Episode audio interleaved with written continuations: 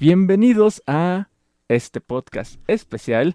Si ustedes están sintonizándonos en el canal de YouTube de Poéticamente Incorrecto, esto es nuevo. Esto aquí no vamos a hablar en esta sección en especial de escritores. Si ustedes nos encontraron por ahí en Spotify de casualidad, pues muchas gracias por haber elegido este podcast, otro podcast más donde dos hombres blancos van a hablar de temas que no entienden y van a opinar de eso.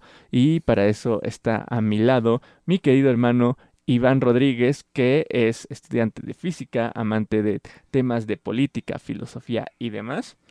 Y vamos básicamente a hablar de las cosas que odiamos, que no nos gustan, como mi hermano que odia TikTok. Vamos a ser dos hombres blancos durante una hora quejándonos de cosas que no entendemos aparentemente. Que hablando de, de, de una hora, deja pongo el cronómetro para no pasarnos. Y, y eh, pues sí, básicamente también no sé cómo vamos a nombrar esto. Eh, Tengo, tengo, tengo varias propuestas, a ver si nos dejan ahí en la cajita. Digo, obviamente cuando esto salga pues ya va a tener un nombre, pero eh, las opciones que tengo son Dos hombres opinan, Ok. esa es una. No, Este, Mundo Millennial, esa es otra. podría ser, pero no soy tan millennial. O Lo que odio de, ¿no? Lo que odiamos de. Mm, todavía. Que siento que, pues básicamente, te- insisto, es de lo que vamos a hablar. Obviamente desde una perspectiva social, desde una perspectiva histórica. Y desde una perspectiva de vamos a echarnos una chela y a ver qué sale, ¿no? Digo, no es la primera vez que nos echamos una chela y nos tardamos una hora platicando de estupideces. Qué, buen, qué mejor que grabarlo y a ver si hay alguien por ahí que quiera debatir con nosotros en el internet, ¿no? Sí, básicamente estamos haciendo lo que siempre hacemos después de comer, solo que ahora lo vamos a grabar. Exactamente, sí, y pues vamos a ver cómo está el hate. Hasta esto va a durar hasta que cancelen alguno de los dos. Sospecho que el que van a cancelar va a ser a mí. Es muy probable. Porque pues estoy más ah, ya en la chaburruquez. Mi hermano todavía está en su juventud tardía. Pero pues es muy probable. Me resisto a envejecer. Yo también, yo también. Y entonces, pues, básicamente somos como. eh, ¿Ubicas a Farid y Diego? No. Son dos hermanos que hablan como de filosofía. Son amigos de estos güeyes como Roberto Martínez Ok, sí. y, y el Jacobo Wong, esos güeyes.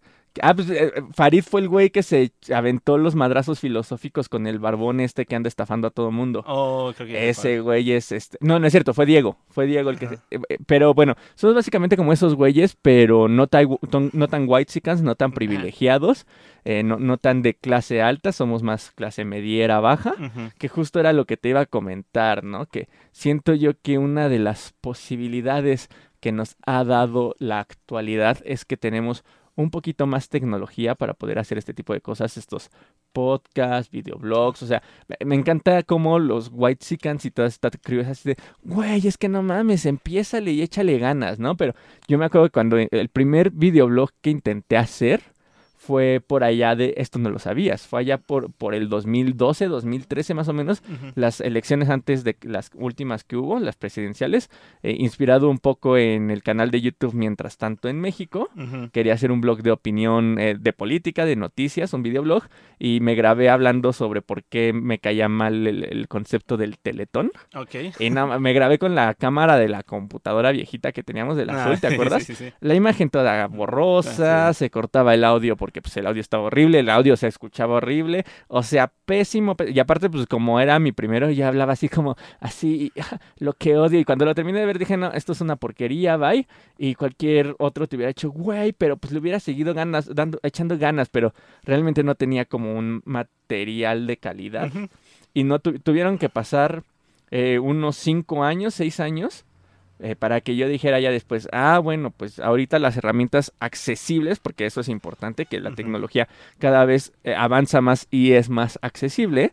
Y entonces, por ejemplo, ya tenía, eh, cuando nace Poéticamente Incorrecto, que es donde estamos subiendo en, en YouTube este video, pues yo ya tenía primero como podcast, grabé con mi celular, Sí, ¿no? Y luego ya como video, tú, tú fuiste el que me dijo, ay, güey, ahorita tu cámara graba Sí. como una buena cámara de, de video. Y sí lo hace intenté. 10 años. ajá. Exactamente, y dije, ah, no, ma, pues sí, ahora sí ya, esto ya está aceptable, ya lo puedo publicar, ya lo puedo intentar, ¿no? Pero ¿cuánto tiempo tuvo que pasar? Sí, y en buena parte fue posible gracias a que tú conseguiste un buen trabajo, ¿no? O sea, dentro de lo que cabe ya te habías ya habías acabado la carrera, pudiste tener un trabajo con un buen bueno, sí, un buen nivel económico y que nos permitió tener todos estos recursos que ahorita estamos usando para grabar. Todo este equipo, quiero que lo sepan, ya hablaremos en al- tal vez en algún Ajá. episodio de eso, pero todo este equipo lo pagaron sus impuestos, señoras y señores, porque pues fui funcionario público, ¿no? Carnal, nosotros hemos vivido de los impuestos toda la vida. Sí, sí, porque, Básicamente. sí, porque básicamente pues nuestra familia ha trabajado siempre en gobierno, ¿no? Exacto, y vivimos de becas. y ahorita sea, ya va a llegar el hater de así a investigarnos de quiénes son estos güeyes y por qué. Ah, sí, vivimos de becas también. ajá, o sea, Gracias por las becas. Sí, que es lo que- ahorita.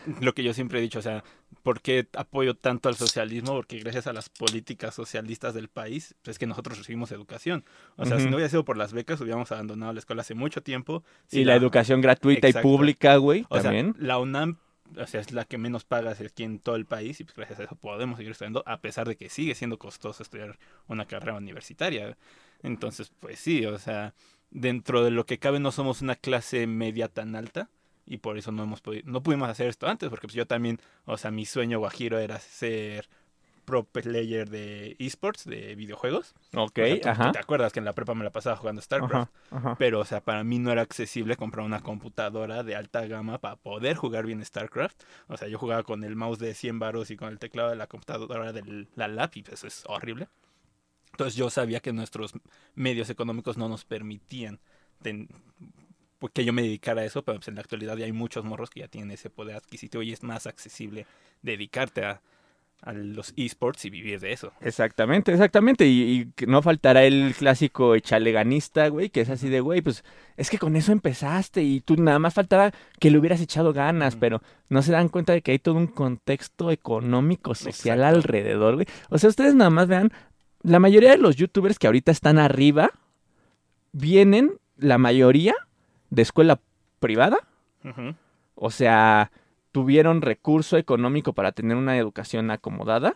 Y mucho del recurso que tuvieron para grabarse desde un principio era porque o se lo pidieron a sus papás o sus papás tenían el dinero suficiente para brindarles esta calidad, ¿no? Porque yo bien pudo, cualquiera me podría decir, ay, güey, pues hubieras agarrado la cámara de tu mamá y te hubieras grabado con la cámara de tu mamá, ¿no? Pero pues, tampoco mi mamá tenía una cámara para grabarme. Exacto. Y mucho youtuber de ahorita te podría decir, ah, es que yo empecé con la cámara de mi mamá o con la cámara de mi laptop, ¿no? Pero a diferencia de la laptop que nosotros teníamos, ellos tenían una laptop mejorcita, con un mejor audio, o sus papás tenían una cámara.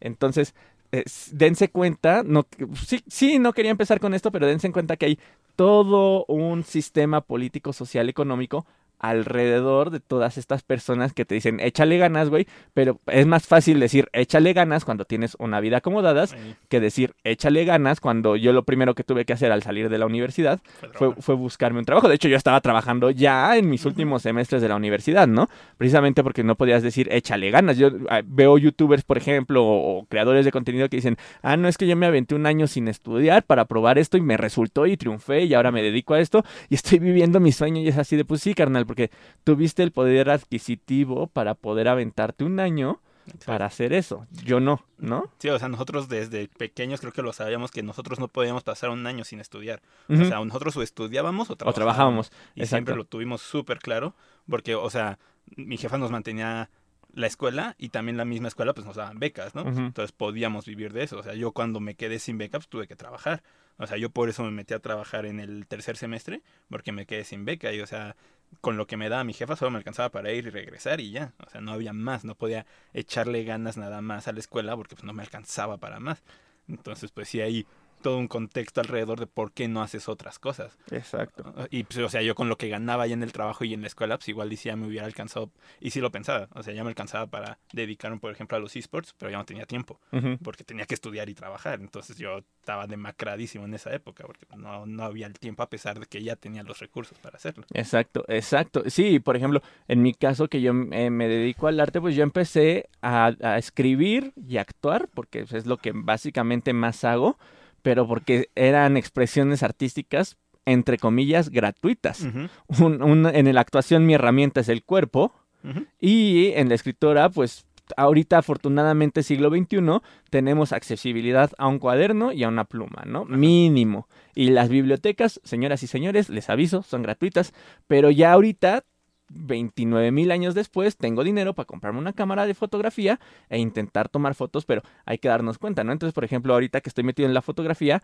veo muchos fotógrafos actuales que dicen, no, es que yo empecé desde los 15.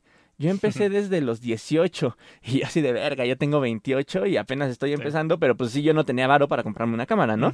Pero todo esto iba. Ajá. ¿Por qué? Porque ahorita, así como nosotros ya clase media, mediera más abajo que arriba, tenemos un, el celular, entre comillas, accesible para nosotros.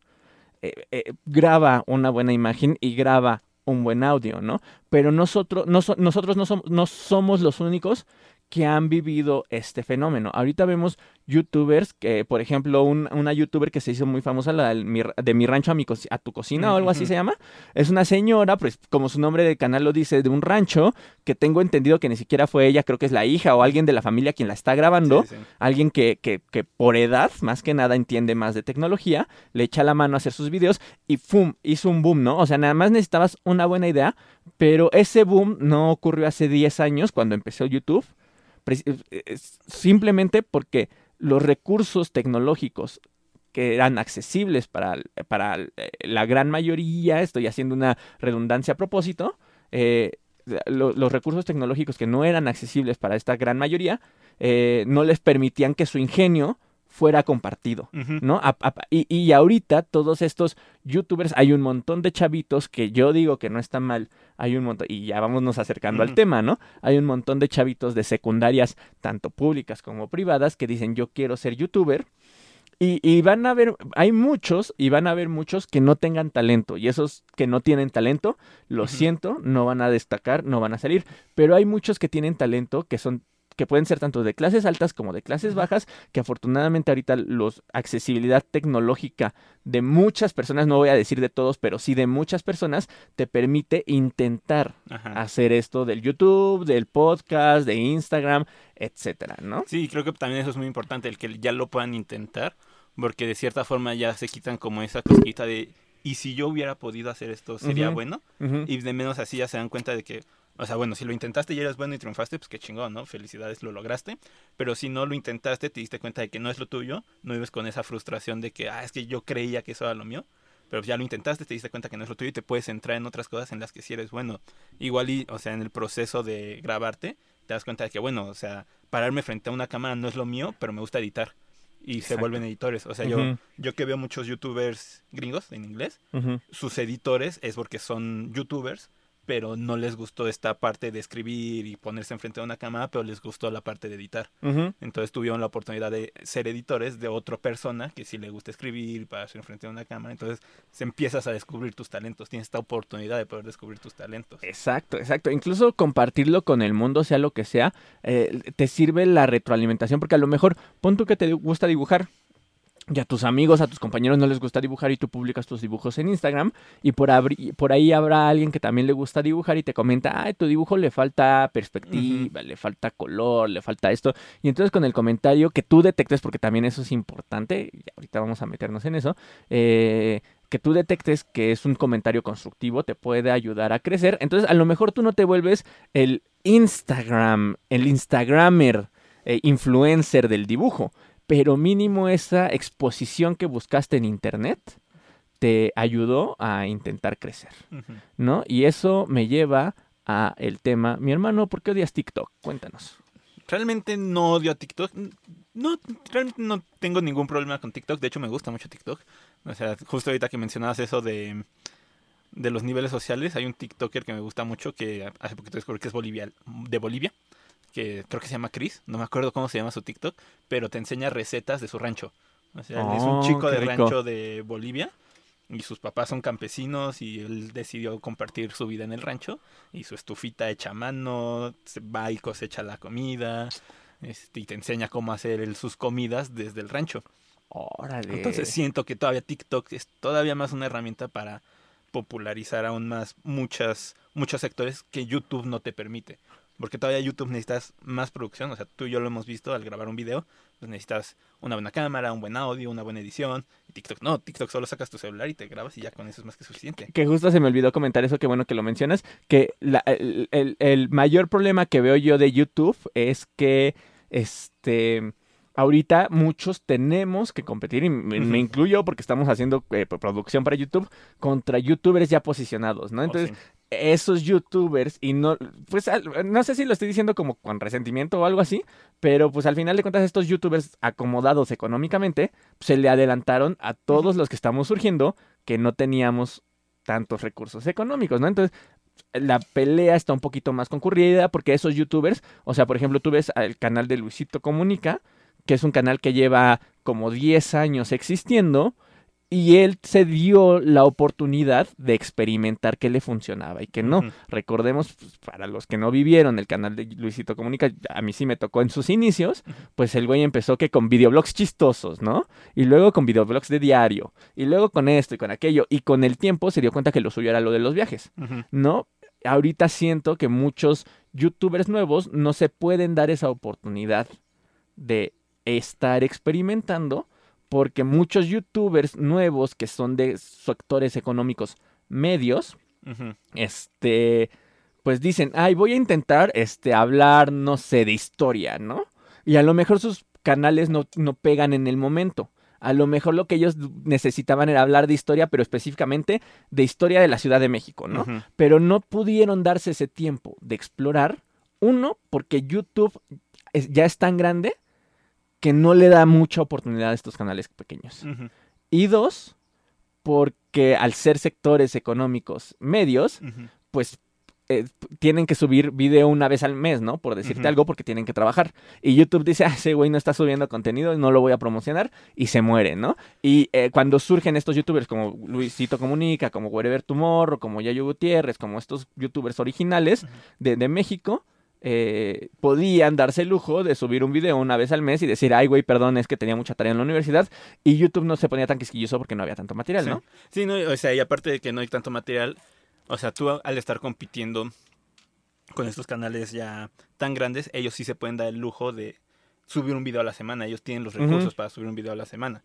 Y eso no es tanto que YouTube te, te castigue por no subir, sino que premia a los que sí suben. O sea, a fin de cuentas, YouTube no se basa en el castigo, sino en la recompensa. Entonces, recompensa a aquellos que suben contenido y lo ven. Entonces, si un youtuber sube cuatro videos en un mes y le va bien a los cuatro, pues va a premiar a ese, aunque al otro que subió un video le haya ido bien. Porque pues, solo subió un video. O sea, está chido y te ven, pero no te van a premiar tanto como el que subió cuatro. Y tú no tienes la oportunidad de subir un video. Y aparte de eso, o sea, algo que sucedió con YouTube es que ahorita necesitas especializarte. O sea, lo que tú mencionabas, de que al principio eran youtubers. O sea, no, no eran de nada. Y de hecho, en ese entonces les llamábamos bloggers, ¿no? o sea, porque sí, de hecho sí. Porque hablan de cualquier cosa. Estás tan viejo, oh, güey.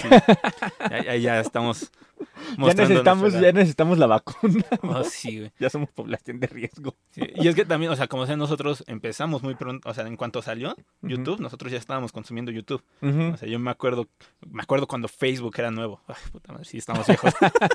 o sea, porque usábamos High Five, ¿no? En ese entonces. Bueno, MySpace. Yo usaba High Five, tú todavía te tocó MySpace, o sea. Entonces, nosotros vimos esta evolución de, de YouTube. Y de hecho con TikTok pasó lo mismo. O sea, que TikTok evolucionó muchísimo más rápido por esto de la pandemia. Pero, o sea. Que es a lo que quería que llegáramos, pero bueno, síguele, síguele. Empecemos con YouTube. Este, pues sí, empiezan como hablando de muy general y se especializan. O sea, si ahorita tú ves a esos blogueros de hace 10 años, ya se especializaron en algo. O sea, Luisito Comunica se especializa en, en, viajes, exacto. ahorita el Yayo Gutiérrez, a pesar de toda la cancelación que le hicieron, tuvo que especializarse en hacer crítica de cine para seguir sobreviviendo. Ajá, entonces ahorita vivimos en la época de YouTube de la especialización.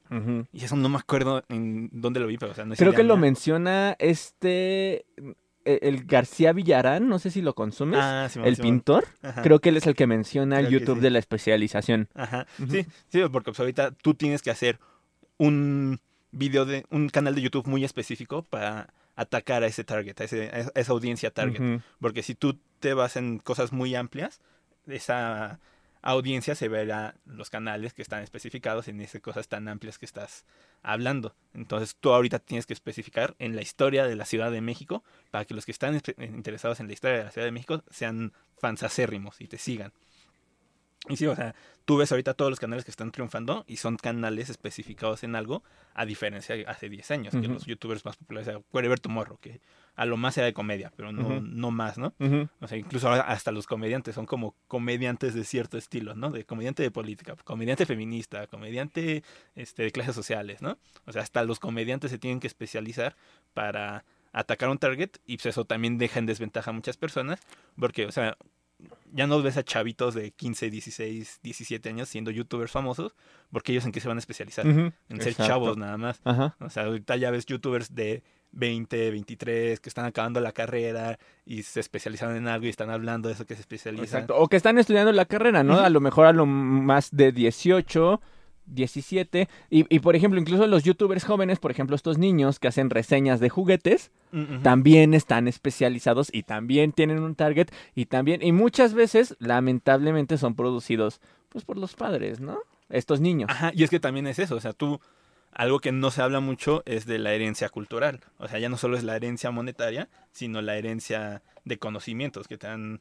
tu, fam- tu familia, ¿no? O sea, si tú vienes de una clase baja en la que tus papás, pues desgraciadamente no tuvieron un alto nivel educativo, pues no te van a heredar conocimientos. Pero si tú eres un niño que su papá tiene una cámara, que sabe fotografía y te enseñó de fotografía desde los 12 años, pues tú que estudiaste, empezaste a estudiar fotografía a los 28, tienes muchísimo este, desventaja porque sus papás ya tenían una ventaja que le fueron heredando. Y muchos es así. Y, o sea, si tú entras a la universidad y te pones a preguntar, te vas a dar cuenta de que muchos universitarios tienen esa ventaja de herencia cultural y no se habla. O sea, tú si ves a alguien en YouTube, te puedo asegurar, especializado, que tiene una herencia cultural de lo que está hablando.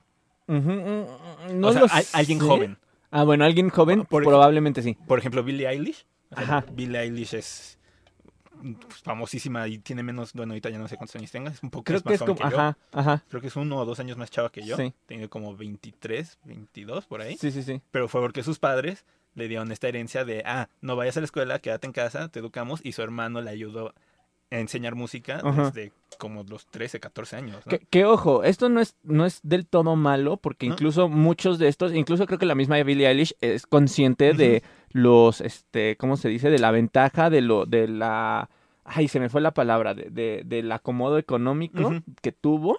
O sea, no, no tiene nada de malo que lo aprovechen, porque Sí, si lo tienes, lo aprovechas. No era lo que te estaba diciendo ayer. Si lo tienes, lo aprovechas. Pero eh, lo que estamos hablando aquí es más bien, estamos discutiendo de, de, de la, pre- de, de la diferencia, ¿no? Que, que, que hay de la, de la línea que, que corta todo esto. Sí, porque pues, también en las redes sociales no ves todo ese background, todo eso que hay detrás de esta persona. Y este.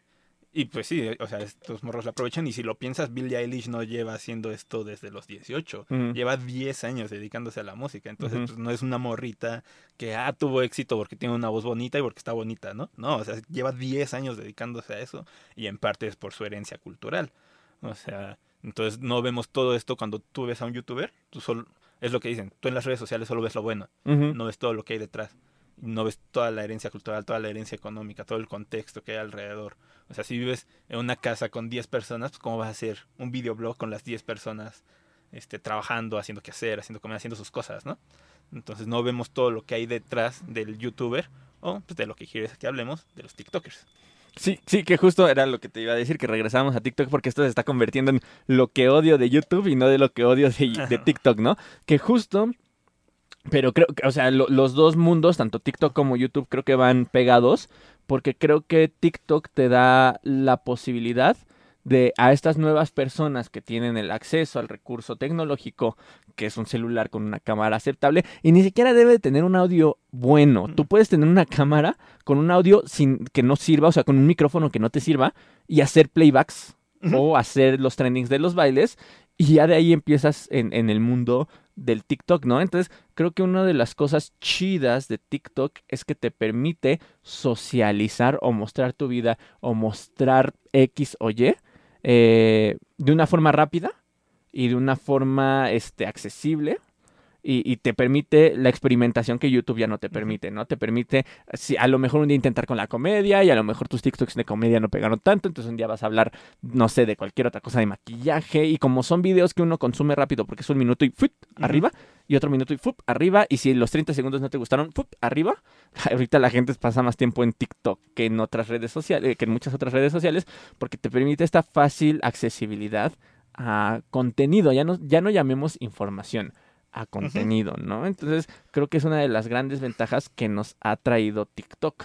Sí, porque aparte ahorita que lo mencionamos, eh, ahorita platicando de esto, pues me hace pensar que seguramente por eso triunfó tanto con los chavos, o sea, con la Con generación los Z. chavos. O sea, ya porque a los millennials que tuvieron este sueño de ser youtubers al ver a estos comediantes hace 10 años y ya tienen el acceso, el poder económico, el poder adquisitivo para hacerse youtubers, pues están dominando YouTube, ¿no? O sea, tú y yo al fin tuvimos este esta posibilidad de hacer YouTube a pesar de que teníamos años queriéndolo hacer. Entonces estamos dominando este YouTube y los chavos, bueno, las- los más jóvenes no tienen o sea, lo ven y dicen, ¿cómo puedo competir con esto? ¿no? O sea, yo no puedo competir con esto. Y aunque lo intenten, o sea, digan, no, yo sí lo hago, pues la tienen difícil, ¿no? Pero te vas a TikTok y ahí tienes una comunidad joven en donde los jóvenes tienen las mismas posibilidades que los mayores. Todos los jóvenes tienen esta oportunidad de subir su contenido y que sea visto y que sea apreciado, ¿no? Porque, no, como dices, no necesitas este equipo súper especializado para que te puedan ver. Y bueno, una de las desventajas, entre comillas, es que pues sí hay mucho millennial que está invadiendo también TikTok, Sí. lo siento centennials, pero pues sí, ¿no? Y, y también le dio esta ventaja a mucho millennial que no había tenido la oportunidad de crearse un contenido, de hacer un contenido en TikTok rápido, fácil de consumir, que lo conocieran rápido y que la banda dijera, ah, este güey está chido. Y mucho millennial que triunfó en TikTok ya se está empezando a hacer canal de YouTube, como dices, especializado, porque tuvo esta oportunidad de hacerse notar en TikTok. ¿no? Fue, fue esta plataforma para impulsarlos. Exacto. Ahora, la discusión empezó, se nos ocurrió este pequeño eh, video podcast, podcast, como lo quieran llamar, porque la discusión empezó ayer que estábamos hablando un debate, digo, estábamos escuchando un debate en el que uno de, de las personas decía, es que está chido que la gente se haga famosa por bailar Para estar bailando. por estar bailando, por mostrar su cuerpo bailando. Y, y otro de los debatientes le decía, no, güey, no está chido este, que la gente se haga famosa por eso. Y entonces tú y yo empezamos a discutir, que dije, güey, ya vamos a grabar esto, por Dios. Sí. Que fue que yo estaba de lado en el que decía, claro que está chido que se ponga de moda bailar y mostrarte bailando en TikTok, ¿no? Porque aparte de todo, este, e- es lo que siempre veo que la gente se queja y yo nada más me dan ganas de decirle, ok, boomer, ya siéntate, porque es siempre la misma queja. Es que TikTok son solo chavitos bailando, o lo peor, es que TikTok son solo chavitas bailando y mostrando el trasero. Eso está arruinando nuestras juventudes. Te juro, o sea, cuando lo veo que lo publica un tío o una tía, digo, está bien, ok, boomer, pero cuando lo publica alguien de mis compañeros, es así de, güey, Ya ya te viejos". está saliendo canas, carnal, porque aparte se nota que no se dan la oportunidad de visitar TikTok. Vamos a cerrar el podcast al ratito, eh, otra vez regresando a las ventajas de TikTok, pero vamos a especificarnos en la queja específica de la gente bailando, mostrando las nalgas en TikTok. Sí, porque si te apareces en TikTok, déjame decirte que es un pervertido que solo le gusta Sí. ver a morras Sí, bailando. sí, porque a, mí, digo, no es por, por alzarme el cuello ni nada, pero a mí tiene. Cuando empecé con TikTok, sí me salía mucho de, de chavitas y chavitos bailando. Ahorita es muy raro que me salga. Sí me llega a salir, pero es muy raro que me salga. A mí No, también. no es por alzarme el cuello, pero tienes toda la razón. Sí, sí, yo en TikTok muy rara vez me aparecen morritas bailando. Me aparecen muchísimas otras cosas, si quieres luego te digo mis TikToks favoritos, mis, mis TikTokers favoritos. Y la mayoría me aparecen por, por anime, porque pues, me- también sigo Mm, cuentas de anime, ujú. entonces morras en cosplay, también por eso me aparecen. O sea, y generalmente es por eso me aparecen también en Instagram, los, con sus reels, que intentaron robar Ujú. a TikTok. Y que no le salió, creo yo. Ajá, porque Ajá. también en parte siento que ellos sí están empujando mucho esto de sacarte muchas morritas bailando, porque creen que eso es lo que pega. Porque, o sea, a pesar de que yo sigo cuentas muy diferentes también en Instagram, muy rara vez me aparecen reels de esas otras cuentas. Ok, O ajá. sea, por- porque yo sigo otras cuentas que suben sus reels, pero no me aparecen los de ellas, me aparecen los de las morritas bailando. Ah, ok, ok, ok, ya te En- entendí, ya te entendí. a Ajá. diferencia de De TikTok, TikTok. que Ajá. sigo igual, por así decirlo, el mismo tipo de cuentas, pero ahí sí me aparece más variado el contenido. Entonces, sí, o sea, sí, los que se quejan de las chicas bailando en TikTok es porque no conocen TikTok. Exacto. Y regresando a lo que dices, yo no tengo problema con que es- ese sea el contenido, pero lo que decía este dude era que está bien que todos aprendan a bailar. Sí, Y, sí. y ahí fue donde yo dije no, porque también el otro podcastero, Ajá. si no quiero decir su nombre, no decir su No, no, nombre, no, sí, si quieres dilo. que ya se me olvidó. Es Roberto Martínez, en el que eh, eh, fue uno de los can- eh, de los podcasts más famosos, el de Ajá, creativo, güey. sí. Ajá. Y él, o sea, él decía, no, es que no está chido que todo el mundo baile. Y el otro güey le decía, no, es que sí está chido que todo el mundo baile. Y a lo que yo te decía, el problema son las generaliz- generalizaciones. O sea, es como si yo te dijera, es que tú eres tonto si no sabes matemáticas, ¿no? Entonces, estás generalizando de todos deben de saber bailar. Y este Roberto Martínez está en contra de eso, de, porque estoy seguro de que él no sabe bailar. Sí, no, no, no, y lo ha dicho. Sí, Ajá. o sea, y yo tampoco sé bailar. O sea, yo también por- en cierta parte por eso lo entiendo, porque yo también soy una tabla bailando. Ajá. Entonces, estás haciendo, que a lo que te decía, estás generando una presión social para que todo mundo aprenda a bailar.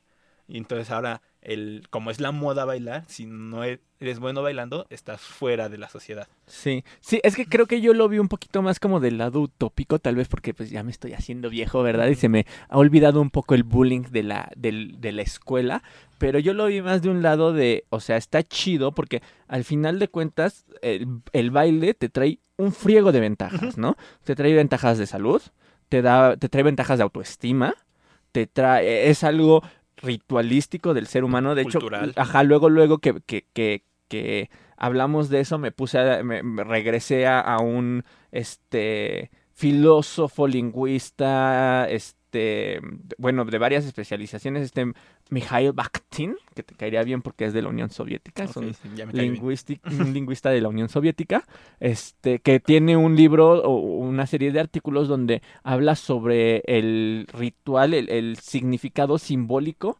en, en, en los carnavales, ¿no? Se puso a estudiar los carnavales medievales y uno de los aspectos muy importantes del carnaval es el hecho de poder bailar, porque es una forma de expresarse, ¿no? Y lo podemos ver culturalmente, como tú decías, pues en las danzas africanas, en las danzas indígenas, en un montón de rituales eh, antiguos que si los llevamos a la modernidad, o sea, tú entras a un antro y ese ritual de baile, o sea, yo estoy seguro que la gente ya en un momento de la borrachera y de la bailadera ya no está pensando, ay, güey, estoy alzando mal los brazos, Sí. estoy moviendo mal la cadera, solo se está expresando y Sí. creo que es un- también una de las ventajas, ya hablaremos en otro porque sé que te mueres de ganas, creo que es una de las ventajas del reggaetón. Ya hablaremos. Ya hablaremos de eso porque sé que te mueres de ganas, pero no nos salgamos del tema del día de hoy, que es. TikTok, ¿no? Entonces, eh, yo lo veía desde ese, desde ese sentido como utópico de está chido que la gente aprenda a bailar o que se ponga de moda aprender a bailar, eh, porque, pues te digo, ¿no? Eh, liberas en- eh, endorfinas, eh, te, te- te- te- ejercitas, estás en el ritual y luego, pues si quieres una fiesta no vas a ser el clásico rockerito sentado diciendo, es que a mí no me gusta bailar, ¿no? Eh, Entonces yo lo veía como esas ventajas, pero tú me sacaste algo que ya después yo dije, "Ah, bueno, sí, hasta cierto punto tienes razón, que es si yo no aprendo a bailar, o si bailo mal, o si de plano no quiero bailar, ¿qué me va a pasar en la secundaria? Exacto, sí, te generas esta, este rechazo social y, o sea, me da mucha risa, o sea, regresando a esto de la URSS, me hiciste pensar de que mucha gente se queja de que el comunismo, de, ay, no, todos vamos a ser iguales en el comunismo. Y nos vamos a comunismo". vestir igual y nos van a cortar el cabello igual. Y eso es lo que está generando TikTok, que Ujú. todo mundo, o sea, esta plataforma megacapitalista que... Es que TikTok es chino, güey. Tal vez. bueno, pero todas las redes sociales en sí, Sí. o sea, lo que buscan es homogenizar. Entonces buscan que todos sean iguales. Entonces también eso fue mi gran conflicto con lo que dijo de la generalización, ¿no? De que todos tienen que bailar. Dice, no, todos son un individuo diferente y si no quiere bailar, pues no tiene por qué sufrir este rechazo social porque no quiere bailar. Al igual que una persona que no le gustan las matemáticas no debe sufrir este rechazo matemático, porque, digo, social porque no le gustan las matemáticas. Entonces, ese es mi problema con TikTok. Se po- podría decir que está generando esta presión en los jóvenes. Esta presión social de que tienes que ser de cierta manera, de que te tienes que ver, y no lo digo yo, o sea, hay muchísimos estudios que este es el problema de las redes sociales, ¿no?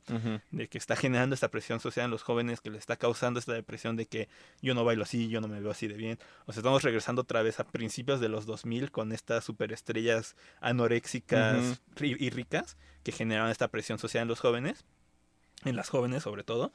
Ahora con TikTok, porque a veces a chavos de tu misma edad que tú crees que tienen la misma condición económica y social, que no es así, que son bellos, son perfectos, saben bailar, son ricos, tienen su computadora RGB con sus cuartos llenos de figuritas, o sea, tienen la vida perfecta y tú no. Tú no tienes esta vida perfecta. ¿Y por qué tú no tienes la vida perfecta? Si tú tienes el acceso a lo mismo que ellos. Y, y porque nos han educado bajo la idea de que todos en esta sociedad, porque así funciona el capitalismo, tenemos las mismas oportunidades, Exacto. ¿no? Pero pues ya sabemos que no es así, güey. Exacto, o sea, si tú ves TikTok, tú dices, yo tengo las mismas oportunidades que ellos, sobre todo cuando eres joven. O sea, ya cuando vas creciendo te das cuenta de que pues, no es así, o, o espero, que espero que la Se den cuando- cuenta, ajá, ajá. Cuando crees que no es así, no todos tienen las mismas oportunidades, pero el- las redes sociales están generando esta presión, ¿no? Que, que dentro de la ventaja que yo comentaba al principio está la misma desventaja, ¿no? Por ejemplo, yo eh, no, no usé Instagram, otra vez volviendo a mis años de, de vejez, yo no usé Instagram hasta que tuve un celular, un smartphone. ¿no? Y eso fue por ahí del 2013, más o menos, 2014, más o menos. Y ya en ese entonces Instagram ya llevaba como cinco años pegando. Entonces ya había gente que tenía accesibilidad, porque ahorita siento yo que es un poquito más accesible un smartphone. De hecho, creo que es lo único que ya se vende en el mercado, ya no se venden celulares viejitos, o creo que sí se venden, sí todavía, se pero- venden, pero ya muy poca gente los compra. Eh, ya la, genera- la gene- los gen- generalmente, o la generalizaciones que tengamos, si tienes un celular, tiene que ser un smart. Lo más probable es que ¿no? sea un smartphone. Y ya tienes mm, accesibilidad a lo que te decía al principio, ya tienes accesibilidad a las redes sociales y a crear incluso tu contenido en estas redes sociales. Esa es la ventaja que hablábamos al principio, pero la desventaja es la que tú mencionas, o sea, tú piensas, ya tengo un smartphone, ¿no? A lo mejor es un smartphone de estos gama baja que les llaman, o sea, es el smartphone más chafita que pude conseguir, pero ya tengo uno, ya puedo entrar a Instagram, ya puedo entrar a TikTok, ¿no? Y como dices, yo me siento igual que aquel que tiene el iPhone 11 o el iPhone 12, pero no es así, carnal, no es así. Por algo ese güey tiene el iPhone 12 y tú tienes el, el Smart eh, gama baja, este, que, que se traba cada que intentas abrir una aplicación, ¿no? Digo, y no lo estoy haciendo, no lo estoy diciendo para demeritar a nadie, sino para que nos demos cuenta de que esa era la palabra que está buscando. Hay una brecha social que a lo mejor no se dan cuenta las juventudes, y otra vez me voy a es- escuchar muy tío Ruco, no se dan cuenta las juventudes a lo mejor porque son jóvenes o a lo mejor porque la realidad a la que están entrando piensan que es su realidad. Si yo puedo hacer mi contenido en TikTok, si yo me puedo grabar bailando al igual que Juanita Ramírez que tiene un millón de suscriptores y tiene un friego de varo, yo voy a pensar que ella y yo somos iguales. Y como dices, de repente me voy a dar cuenta de que Juanita Ramírez se acaba de comprar un collar Swarovski de diamantes y lo anda presumiendo en TikTok. Y yo no tengo ningún collar que presumir en TikTok, ¿no? Y entonces empiezas a generar estas inseguridades o incluso estas, estas falsedades de voy a irme a comprar un collar pirata o lo voy a robar original o a ver cómo le hago para conseguirlo, pero yo tengo que ser igual a esta, Sí. ¿No? Porque Yo- en ella teoría tiene... yo puedo, ¿no? Yo- en teoría yo puedo ser igual a Yo ella. en el capitalismo, entonces tenemos las mismas oportunidades, yo puedo ser igual que ella. Exactamente, exactamente. Sí, y de hecho justo ayer estaba hablando con mi novia de, de una amiga que ahorita igual le va muy bien en Instagram, pero ella iba con nosotros en la secundaria, una escuela pública, una técnica. Y le digo, no puedo creer lo bonita que se puso cuando se fue, porque Mm. ella se fue a, a vivir a Querétaro. Ujú. A su papá le empezó a ir bien, consiguió varo, se fueron de aquí de la Ciudad de México y se fueron a Querétaro. Y, y yo le digo, es que yo recuerdo a esta chava, esta morrita así súper tierna, súper buena onda, y X, ¿no? O sea, mi amiga, ¿no? X, súper buena onda. Y a la vez y modelo y todo el mundo de, ay, hola, guapa, ¿cómo estás? ¿No? Y respondiendo a sus seguidores. Y así, ¿cómo le hizo para ponerse tan bonita, no? Y pues es lo que me decía. de- Bo- Bonita dentro de nuestra perspectiva Ajá. social Sí, de sí, lo que es bonito, ¿no? Porque al rato nos van a cancelar. Y desde el estándar de Instagram, ¿no? También. pues, a fin de cuentas también ellos deciden que es bonito y que no es bonito, ¿no? Este, y es lo que me dice, o sea, ella tiene, cuando se fue pues, tuvo los recursos para poderse cuidar, para dedicarse a su figura, no se tenía que preocupar de nada más, entonces, o sea, tú lo ves y dices, ay, no, es que ella es súper bonita, porque ella es tan bonita y yo no, o sea, no te das cuenta de que está todo ese background de que se alimenta bien, tiene el tiempo para, este, cuidarse, tiene los recursos para cuidarse, se puede concentrar en cuidarse, mientras que tú te tienes que concentrar en ir a la escuela, que no te asalten, que no te roben, este, en sobrevivir, en que tu mamá está trabajando, entonces tienes que cuidar a tus hermanitos. A lo mejor tienes un trabajo y estudias. Exacto. O pues tienes que ayudar a tus papás en la casa y estas otras chicas tienen a alguien contratado para que les cuide la casa. Y les da tiempo de ir al gimnasio. Exacto. Igual ya hasta eh, a lo mejor tienen alguien que si hacen sus dietas específicas de solo lechuga y poquita carne o nada de carne, incluso existe la posibilidad de que haya alguien que les haga esa comida, ¿no? Igual y ni siquiera por eso se tienen que preocupar, ¿no? Sí, entonces, en parte siento que también esto está visibilizando un poco la enorme brecha que hay entre, entre las clases, ¿no? O sea, tú ves a este TikTok y dices, tú, yo quiero ser con este TikTok y te das cuenta que no puedes ser con este, por este. TikTok. ¿Por qué? Porque no tienes las, las mismas posibilidades, así de sencillo. Porque, pues, algo que también me he dado cuenta mucho últimamente es que ya es más aceptable hablar de socialismo y de comunismo, algo que hace 10 años nadie hablaba, porque siento que ya son más visibles estas brechas, estas brechas de clases. O sea, ya, ya, eres más consciente de tu clase. O sea, también TikTok ayuda, si te das cuenta, visibilizas mucho eso. O sea, tú ves a esta morra y dices, no, es que esta morra pues, tiene varo, o sea, tú lo sabes, o sea, en cuanto lo ves, lo sabes, ¿no? O sea, y vuelvo a lo mismo, no es, no es su culpa, es culpa de la sociedad, porque de hecho, pues muchos de estos este, chavos pues, también se dan cuenta de eso, ¿no? Ellos también te dicen, no, pues es que yo tengo la oportunidad de esto y de aquello, y lo aprovechan, no, sé, no, es, su culpa, ¿no? y de hecho, pues qué bueno que lo aprovechen, ¿no? Que lo pueden aprovechar, o sea, y que lo aprovechen, que lo sigan aprovechando, ¿no? Este, pero sí, puedes ver mucho eso en TikTok, esa diferencia de... Creo, creo yo que eh, las redes sociales desde mi punto de vista que más explotan la imagen son TikTok e Instagram y creo que esas dos redes sociales al mismo tiempo evidencian eh, las brechas sociales que tenemos, ¿no? Precisamente como dices, este, no falta el mamador que se toma su foto en su coche presumiendo el Rolex y anda en un Mercedes y tú dices, güey, yo quiero eso, pero pues no tengo el varo y tal vez nunca lo tenga para poder hacer eso, ¿no?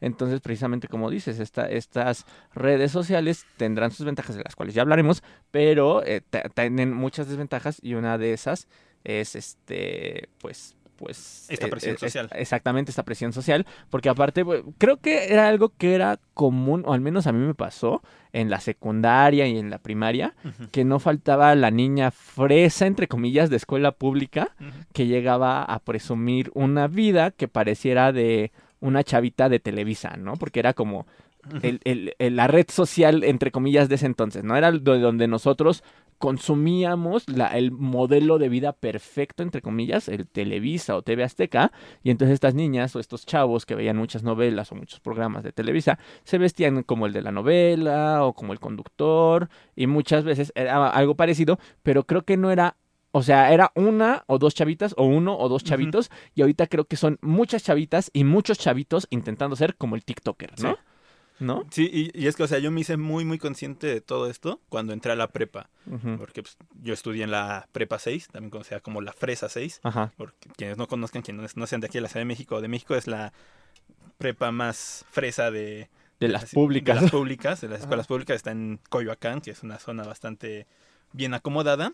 Entonces yo entré a la prepa y dije, a fuerzas, es una escuela pública, es la mejor escuela pública del, del país, ¿no? Entonces, este, ya pueden discutir si lo es o no lo es, pero pues, a mí me vendieron eso, ¿no? A mí me vendieron, la prepa 6 es la mejor prepa del país, ¿no? Entonces yo llegué y dije, oh, aquí me voy a encontrar con las mentes más brillantes, con chavos que igual vienen de la técnica 68, de la 261, de la 91, que vienen igual de jodidos que yo. Y pero que le echaron ganas, ¿no? Pero que le echaron ganas y la están armando, ¿no? Y entro y no, me encuentro con que son un montón de chavos que vienen de escuelas privadas que son es que, tuvieron este esta herencia cultural y hablan inglés, hablan francés, hablan japonés, hablan alemán, este, y tuvieron este poder adquisitivo para poder tener una buena educación y poder tener estas vidas, ¿no? e incluso para pagarse cursos para acceder, acceder a las preparatorias. Sí, no, o sea, cuando... cursos muy caros, güey, muy caros no voy a decir nombres, pero hay un curso muy, muy famoso que cuesta como 30 mil baros que te asegura el lugar. Porque yo veía a una chica y decía, es que, ¿cómo, no? O sea, y es que te asegura el lugar porque por alguna razón consiguen, consiguen las respuestas de los exámenes y hacen que los chavos se, aprendan de memoria las respuestas pregunta y respuesta. Y ya una vez que llegas al examen, ni siquiera es que hayas aprendido, es que te aprendiste de memoria la pregunta y la respuesta. Sí, entonces yo, yo veía a esta chica y decía, es que ¿cómo lo hizo? O sea, me cae muy bien, es bien chida, pero no da una. Entonces, ¿cómo le hizo? Y se me acerca un amigo y me dice, es que pago este curso. Y yo le dije, ¿qué es este curso? Yo ni idea. Me dice, no, es este curso y me explicó eso que dices. Y yo me quedé así, ah, no manches. O sea, mi novia no se quedó en esta escuela conmigo porque no tuvo para pagar con ese curso. Porque mi novia puede más que esta morra sin problemas. Y no se quedó porque no tenía 30 mil para pagar este curso. Entonces yo me hice muy consciente por eso, a los 15 años. Y siento que a los morros, gracias a estas redes sociales, se están volviendo muy conscientes de esto. O sea, ya no es necesario que te lo topes de frente, ya sea en la prepa, en la universidad también es muy obvio esto. O sea, si estudias una ingeniería o ciencias, o sea, también en cualquier carrera es muy obvio esto de la herencia cultural y económica. O sea, ya no es necesario que te topes con esto de frente, porque ya lo tienes en tu celular. Y se hacen conscientes para bien y para mal, ¿eh? O se hacen conscientes para decir, güey, ¿por qué yo no? Y a lo mejor investigan, y a lo mejor se informan y a lo mejor dicen, ah, ya entendí por qué yo no, porque vivo en una sociedad que eh, beneficia a ciertos sectores, etcétera, pero a lo mejor también está el por qué yo no hice frustra. Ujú. ¿Por qué yo no? Ah, es que este cuate estudió ingeniería, ¿no? Por decir algo. Yo voy a estudiar también ingeniería. Y no se da cuenta de que sí, el cuate que tú estás viendo en TikTok estudió ge- ingeniería porque el papá es ingeniero. Y antes de salir de la carrera ya le había presentado a todos los ingenieros del país. Y este güey encontró trabajo. Y tú, pobre diablo, que no conoces a nadie porque tus papás son obreros. eh, no, no, no, no, sales y es así como tienes que empezar a hacer estas cadenas de contactos que te van a ayudar a crecer, pero no tienes otra vez la ventaja. O sea, puedes estudiar la misma carrera que el güey que tiene un chingo de varo. Pero el güey que tiene un chingo de varo probablemente te- te- tenga ciertas ventajas, otra vez, que tú que no tienes, ¿no? Porque a lo mejor, eh, y me ha pasado, yo también he sido testigo, de que no, pues a lo mejor yo soy arquitecto y mi hijo decide estudiar dibujo. A lo mejor no lo conecto con mis amigos arquitectos, pero de entre esos amigos arquitectos, con, hay uno que yo sé que sabe, que conoce a alguien que es de dibujo, ¿no? Entonces como que ya tienen como esos conectes. ¿no? Y, y es lo que, por ejemplo, le digo a mi mamá de broma de, mamá, ¿por qué no le hablas a más literatos, no? Porque para mí sería más fácil que mi mamá me presentara con un literato y ya tengo la vida resuelta. Yo me he tenido que hacer mis contactos a mi manera, Exacto. en el mundo de la cultura. ¿no? Sí, y también. Bueno, creo que me estoy diciendo un poquito mucho del tema. No, pero pues es el punto. de- es, es como el, el- el pretexto es TikTok, pero pues aquí vamos a hablar de todo un poco. O sea, también dentro de esto, muchos TikTokers y YouTubers de los emprendedores, por eso se han hecho tan populares en esta época. Porque te venden respuestas fáciles a preguntas difíciles. De por qué yo no soy, por qué yo no triunfo como él. Dicen, ah, no es que no le echas ganas, tú échale ganas y lo vas a lograr. Yo lo logré, ¿no? Entonces, este mensaje del emprendedor en parte también este, surge de, de que te eres consciente de esta brecha y dices, ¿por qué él sí, yo no? Ah, es que yo soy emprendedor, tú puedes hacerlo y mira, con estas dos sencillas aplicaciones. Solo tienes que ir por ello". invertir 5 mil pesos en la bolsa Exacto. y esperarte 10 años a que crezcan, carnal. Entonces, o sea, en parte también está este es- este mm, discurso del emprendedor por eso también ha tenido tanto tanto éxito últimamente, ¿no? Porque pues, te dicen, te están dando la respuesta que quieres escuchar, ¿no? Aunque no te dan toda la todo el background que no quieres escuchar, ¿no? Eso es lo, lo complicado y en parte pues, también lo que pues, tengo la intención de con este podcast como profundizar más, ¿no? En estos temas. Y, y es que también es eso, ¿no? O sea, si alguien está viendo este podcast de una hora y, y como que encuentra respuestas de algo que se habían preguntado, pues qué chido. Pero pues estos güeyes te lo hacen en un TikTok de un minuto, ¿no? En un video de dos minutos, ¿no? Entonces te está dando esta respuesta que tú ya quieres escuchar. Sí. Y no es algo nuevo, o sea, están estos, existían estos charlas motivacionales desde hace años, ¿no? De dándote las respuestas que quieres escuchar. O sea, por eso triunfó Nexium. O sea, porque te, quieren- te dicen lo que quieres escuchar. Y ahorita con esta sociedad del TikTok hay más cosas que no entiendes y que quieres entender y ellos te están dando la respuesta sencilla.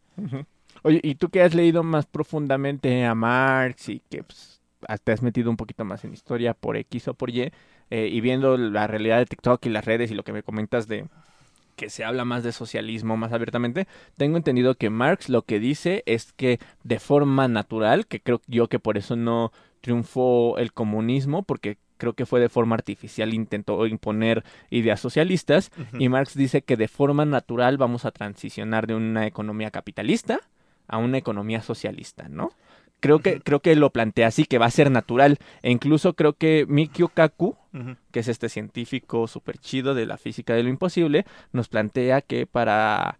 No lo dice tal cual, pero uno eh, reflexiona sobre cuando habla sobre pasar de una sociedad tipo 1 a una, digo, en una sociedad tipo 0, que es la que somos, a una sociedad tipo 1, pues que tenemos que aprovechar los recursos de todo el mundo para todo el mundo, ¿no? Entonces, quieran o no, esos son ideales un, un poquito socialistas. ¿no? Entonces, mi pregunta sería, tú que lo has estudiado un poquito más a profundidad, ¿crees que nos estamos encaminando a esta perspectiva que analizaba Marx de un socialismo natural? ¿O crees que vamos a, hacia una economía nueva? ¿O ¿Tú qué piensas? Digo, a lo mejor es algo muy complejo para preguntártelo ahorita, pero pues más o menos hay, hay como que destéjelo y ya si quieres un día un podcast lo, lo, lo profundizamos más. Sí, y, o sea, también he hablado con muchos amigos sociólogos acerca de esto, o sea, también no es cosa invención mía, pero también lo que dice este Marx en el manifiesto comunista es que sí, o sea, sí se va a dar de una forma natural y sí, o sea, y tú lo ves y a fuerzas de una forma natural tenemos que llegar al socialismo, es la única forma, pero él insiste en que la burguesía no te lo va a dejar fácil. O sea, la burguesía te conviene mantenerte este, reprimido, ¿no? Entonces, para lograr esta transición de capitalismo a socialismo, sí tiene que ser a partir de un movimiento armado, a partir de la revolución. Él lo dice. Tranquilo, tranquilo, estás mandando, estás levantando el arma al, en armas al pueblo, carnal, nos Sí. van a censurar. nos, van a, nos van a bloquear esto, carnal. Inserte- YouTube nos lo va a quitar. Inserte meme de chat. Sí. Sí, sí, o sea, porque es lo que dice Marx. O sea, la única forma de acabar con el capitalismo es a partir de la revolución.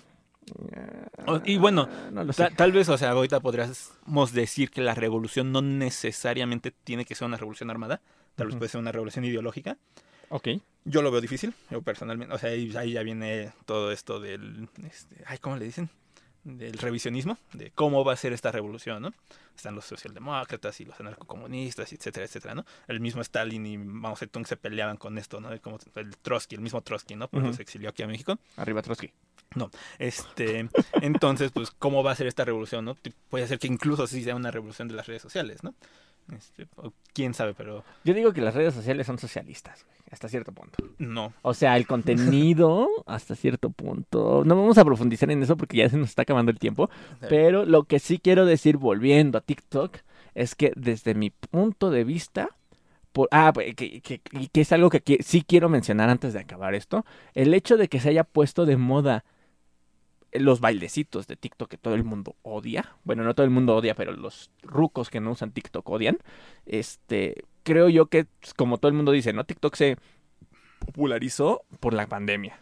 ¿Por qué? Porque nos quitaron la posibilidad de salir a bailar, de salir a enfiestar, de salir a, a emborracharnos. Y TikTok es como una fiesta, por así decirlo, de individual o en tu cuarto, ¿no? O sea, tú bailas y, y luego a mí me gusta cómo bailas e imito tu baile y todos estamos bailando y esto es una fiesta porque nos quitaron eso y por eso mencionaba hace rato a Bakhtin, eso que Bakhtin nos decía que es algo necesario, no solo, ya no solo eh, este eh, natural en el ser humano, sino necesario el bailar, el expresarse, eh, el, el tener este ritual que ahorita la pandemia nos bloqueó la convivencia, pero que uno tiene que desahogar este movimiento natural de alguna forma. Entonces, desde mi punto de vista, TikTok nos, en, en el punto específico de los bailecitos, nos dio esta posibilidad de continuar con el ritual del baile y sentir que lo estamos compartiendo con alguien.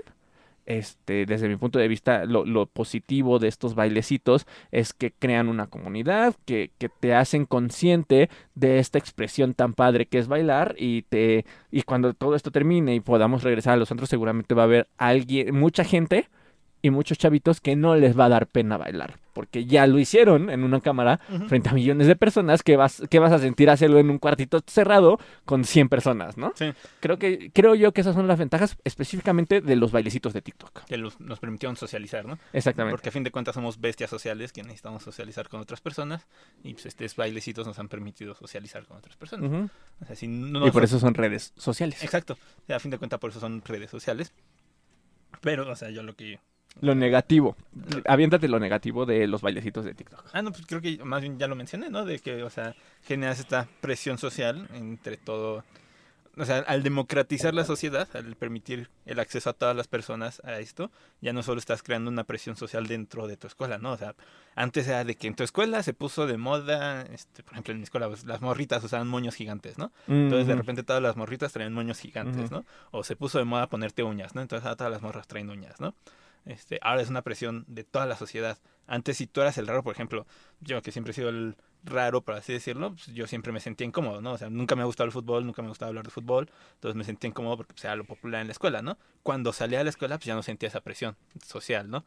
Ya, ya estaba en mi mundo y me podía dedicar a mis videojuegos y a mi anime, ¿no? Pero ahora no, ahora sales de, de la escuela y ya tienes esta presión social de también en tus en, lo- en tu entretenimiento tienes que saber bailar, ¿no? Tienes que hacer lo que todo el mundo hace y, y se está generando esta presión social aún en tus entornos seguros. Aún, en lo que antes sentías seguridad, ahora ya también sientes esta presión social. Y no necesariamente tiene que ser bullying, ¿no? O sea, yo creo que en la secundaria realmente no sufrí bullying tal cual, pero sí sentía esta presión social de- Ok. del reggaetón, por ejemplo, ¿no? Ujú. Que ya también lo tocaremos, de que te tiene que gustar el reggaetón, ¿no? Este, pero- y ahora sales y ves que a todo mundo le gusta el reggaetón, entonces dices, bueno, pues igual a mí también me tiene que gustar el reggaetón, ¿no? También me tiene que gustar bailar, ¿no? Este, también me tiene que gustar esto, también me tiene que gustar aquello, porque es lo que ves.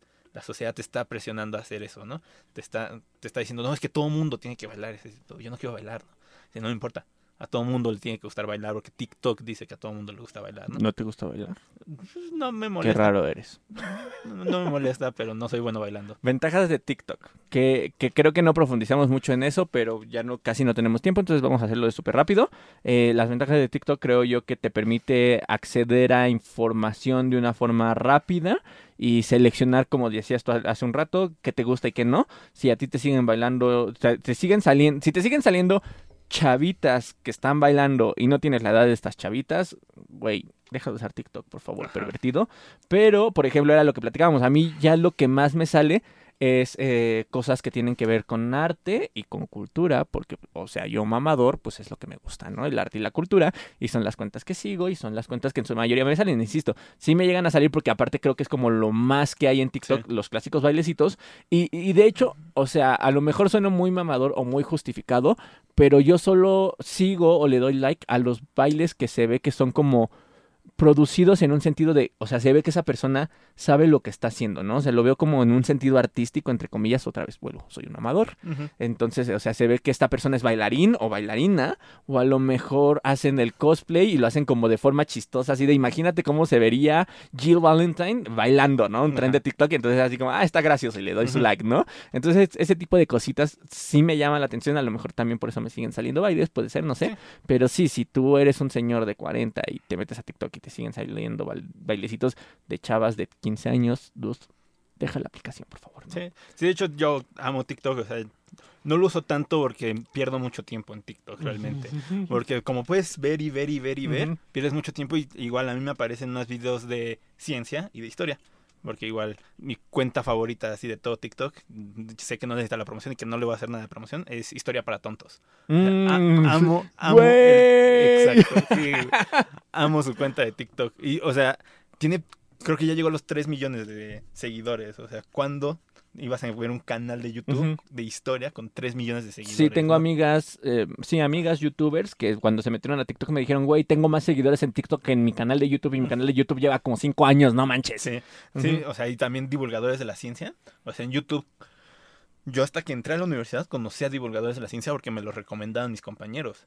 Este, y son tres los divulgadores de ciencia más populares en español. En inglés hay más, pero en español creo que pueden este, conocer a tres y si les gusta la ciencia seguramente los conocen, ¿no? Pero tú te metes a TikTok y hay un friego de divulgadores de la ciencia y, Sí. y muy especificados, o sea, de física, química, biología. Sigo una chica que es de electrónica, que igual me gustan buen sus TikToks. Entonces, TikTok te da la posibilidad de tener, de alcanzar esa audiencia que en YouTube no te permite. O sea, también por eso empezamos hablando tanto de YouTube, porque lo quería mencionar. O sea, YouTube, con todas estas trabas que mencionamos al principio, no te permite tener el alcance que está teniendo TikTok ahorita. Ya hablaremos de, ya, ya dedicaremos un capítulo más específico a lo que odiamos de YouTube, pero bueno, sí, o sea, está súper chido.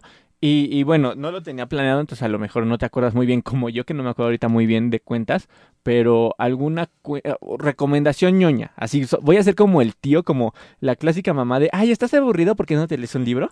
Recomendación ñoña. Eh, engaña al algoritmo de YouTube y empieza a darle like a cosas pues culturales o educativas, ¿no? O sea, si te llama la atención la ciencia, pues empieza a seguir cuentas de ciencia, darle like a cuentas de ciencia, YouTube, te- digo, y TikTok, conforme vaya pasando, te va a empezar a recomendar ese tipo de contenido. Si te gusta el arte, dale like a cosas de arte, eh, darle mm, seguir a cosas de arte, y TikTok, el algoritmo solito te va a recomendar ese contenido, a pesar de que por ahí te va a salir un bailecito, ¿no? Entonces, es la recomendación ñoña del día, que puede que sigan, puede que no, su tío Alejandro se los acaba de recomendar, pero ¿hay alguna cuenta de TikTok que ahorita, aparte de historia para tontos, tengas en mente que recomiendes? Ah, yo me metí a TikTok por este Sarco Jerónimo, que también Ok. amo ese morro, tiene como, ahorita debe tener como 16, 17 años, igual es un morro comunista. o sea, es un morro de- menor de edad que habla del comunismo, ¿no? Y habla de Marx, habla, o sea, es súper basado el morro, ah, te explica muchas cosas del comunismo. Y yo por él me metí a TikTok. Es Sarco Jerónimo, que igual no necesitan publicidad. Este, ¿qué otra, qué otra de TikTok? Ah, híjole, ahorita no se me, no se me ocurre ninguna. A ver tú. Pues yo más que nada les quiero recomendar que en TikTok busquen el hashtag Humanitokers, que es una serie de personas a las que por azares del destino yo les empecé a hablar. Que precisamente comparten contenido relacionado con las humanidades. Hay filósofos, hay antropólogos, es una comunidad constantemente está extendiéndose. Yo a pesar de que pues casi no les respondo, eh, más bien nunca les respondo en el WhatsApp, perdón, y a pesar de que no convivo tanto con estas personas, eh, entre comillas soy parte de la comunidad de Humanitalkers, pero bueno, aparte de mí hay mucha gente que sí sube más contenido y que sube contenido muy padre. Eh, Jimena Jurado, que también es una youtuber que yo admiro y que la he recomendado hasta el cansancio en todos lados. Eh, el Panda Filósofo, está Manu, que ahorita no me acuerdo cómo se llama su cuenta. Está Efren, que es de Colombia, que estuvo subiendo eh, contenido cuando estuvo ahorita lo de las protestas, que él es antropólogo, si no mal recuerdo. Entonces, insisto, busquen el hashtag Humanitokers y van a encontrar bastante contenido bastante padre filósofos, eh, eh, lingüistas, escritores, poetas, etcétera. Entonces, es lo que yo les quiero recomendar, más que una cuenta en específico, el hashtag Humanitokers. Sí, también está el hashtag, creo que Ciencia para Todos, que también te los recomiendo bastante. Y ya lo voy a dejar al aire para otro podcast, para no extendernos mucho, pero algo curioso que sucede es que por esto mismo de que te recomienda cosas que te gusten, se generan estas burbujas en donde solo estás tratando con personas mm. que tienen los mismos gustos que tú. Okay. Entonces se generan estas burbujas sociales en donde no ves más allá de, de lo que te rodea, ¿no? Vamos a hacer un capítulo de lo que odiamos de las redes sociales, ¿no? Por ejemplo, para hablar de estas burbujas que se forman en las redes sociales en general, creo yo. Eh, porque, por ejemplo, está, existe, o sea, también para dejarlo al aire, el clásico de que existe y que de hecho en el documental que está bien pero no tan bien el de el, la polémica de las redes sociales algo el así dilema el dilema de las redes sociales de Netflix que, que, me llamó mucho la atención y hasta da miedo güey de cómo hablan de cómo nos polarizan. polarizan gracias que hay un sector que por ejemplo si yo soy muy aquí en México no por ejemplo si yo soy muy pro AMLO seguramente le voy a dar like a todo lo que hable bien de AMLO y, todo lo que sean cosas buenas de AMLO y va a llegar el anti-AMLO que también le va a dar like a todo eso y en el momento en el que checamos nos vamos a agarrar a madrazos, oh, ¿no? Entonces vamos a dedicarle en un capítulo a, los problemas, de, los las problemas de las redes sociales, está chido eso. Pero bueno, vamos a cerrar ya con el tema TikTok. Eh, muchas gracias. Querido Furio Sensei, tus redes sociales, por favor, porque mi hermano, para quienes no lo sepan, eh, eh, tiene un canal de YouTube donde habla de la relación entre los videojuegos y la ciencia, que es... Uh, Furio Sensei. Furio con Y. F-U-R-Y-O. Furio Sensei.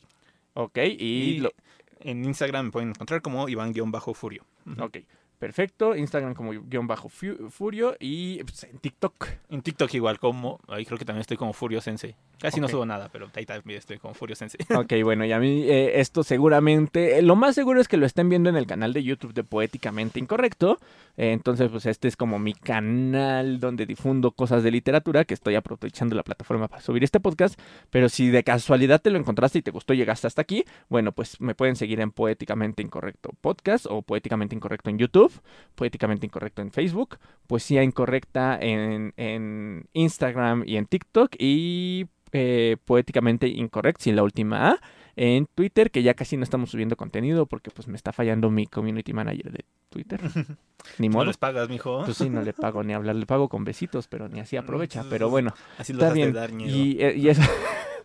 Y eso es todo por el día de hoy. Muchas gracias por acompañarnos en este podcast que en el momento en el que lo estamos grabando no tiene nombre, pero seguramente cuando lo publiquemos ya tendrá. Nos vemos. Muchas gracias y hasta la próxima.